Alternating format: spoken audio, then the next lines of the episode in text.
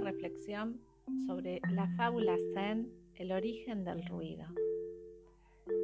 Muchas veces buscamos el origen de lo que nos sucede lejos de nosotros. ¿Te habrá pasado? Si nos va mal, pensamos que es por algo externo a nosotros. Si nos sentimos tristes, buscamos el origen en otra persona o en un acontecimiento que nos ha marcado. ¿Y si dejáramos de buscar afuera? ¿Y si el origen de todo lo que nos sucede estuviera dentro de nosotros? El ruido está dentro de nosotros. El ruido no es solo un sonido, va más allá. De alguna manera, el ruido es todo aquello que nos saca del presente, del aquí y el ahora. El ruido es el desorden mental. Es como menciona la película El guerrero de la luz, es la basura mental. No puedes controlar el ruido, pero sí evitar que te afecte. Esto es lo más importante de entender. No podemos eh, quizás controlar las emociones que nacen con ciertas actitudes, con ciertas circunstancias, pero sí podemos controlar qué hacemos con ellas, ponerlas en un lugar para que no nos afecten. Estos son los ruidos, los ruidos emocionales. Hay muchas emociones, muchos pensamientos que hacen ruido que generan ruido dentro de nosotros. Ese pensamiento negativo que nos invade estaría representado por el ruido de la fábula. Nace en la mente. De alguna manera se relaciona con algo.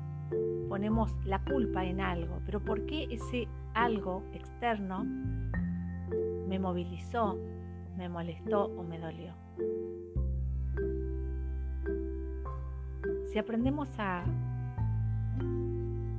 a incorporar este concepto del ruido, podemos lograr vivir plenamente, liberándonos, simplemente liberándonos de aquellos pensamientos negativos, soltando el control de que el afuera tiene que ser diferente, que el afuera tiene que cambiar, que el otro tiene que actuar diferente, sino tomando el autocontrol antes que nada. Por ejemplo, si perdes un trabajo, el ruido de este despido llega hasta tu mente claramente y genera frustración, ira, miedo, bueno, a partir de aquí, de tener estas emociones y de registrarlas, tenemos dos opciones. O dejarte llevar por la tristeza o por el miedo y decidir no hacer eh, o decidir no hacer caso al ruido. Es decir, o te dejas llevar por una o te liberás de esas que te estancan y no le haces caso al ruido que nace en tu mente y te pones en un camino de búsqueda, en un nuevo camino. Ahora bien, las emociones están ahí para darnos una señal, para decirnos dónde duele, qué nos cuesta, qué podemos reprogramar. Algunas emociones fueron necesarias, fueron operativas en algún momento y hoy ya no lo son.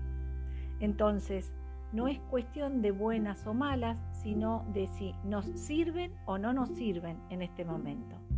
Por ejemplo, al perder el trabajo, la emoción de tristeza, de angustia, de frustración, de impotencia, de enojo, ¿te sirve? Sirve por un momento para canalizar esas emociones, ese impacto que uno considera injusto, pero después hay que dejarlas a un lado porque ya no nos sirven para seguir el camino. Entonces aparece este nuevo camino de la mano de la resiliencia, de las fortalezas, de las nuevas capacidades y sobre todo de la aceptación.